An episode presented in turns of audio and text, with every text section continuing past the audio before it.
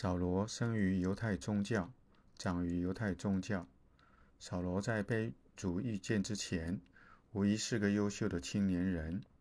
他为摩西的律法及犹太宗教发热心。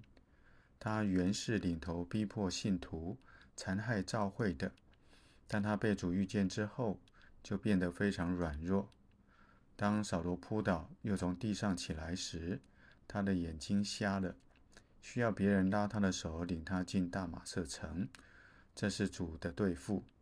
接着亚拿尼亚按手在他身上，扫罗里面的眼睛就得着开启，他就看见关于主的事。这是极大的转变，极大的转泪点。主在遇见扫罗的那一天，就给他清楚的意象。主与所有的信徒是一，逼迫信徒的就是逼迫基督。因他们与基督是一，并且他就是基督。扫罗看见主和信徒是一个人位，那奇妙的我，这意象为他的执事立下扎实的根基。在李长寿弟兄的见证中，他十九岁得救重生，有第一次的悔改，而主给他第二次的悔改，是神使他看见基督徒的生活。不仅是研读圣经的知识，而是面对我们里面活的基督。这种领悟让李弟兄生活有极大的改变。主在环境中借的疾病，让李弟兄从注意工作、过于生命的光景中停下来，使他从工作转向主自己。甚至当李弟兄喜爱研读神的话，成了在他生活中占据基督地位的事物时，主就来干涉，借着高摩的引导而转向活的基督自己。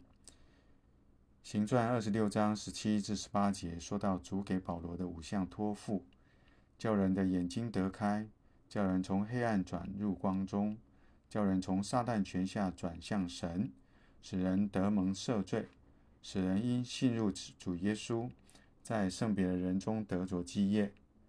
在十九节，保罗告诉亚基帕王，他没有违背那从天上来的意象。保罗不能违背他所看见的，他的托付乃是照着他从主所看见的。因此，托付是按着意象，而意象形成托付。愿主给保罗的五项托付也成为我们的托付。啊，也愿我们都到主面前，花时间与他同在。以领受从天上来的意象，使我们成为神计划中有意象和托付的人。后记：摸着诗歌，神永远的经纶。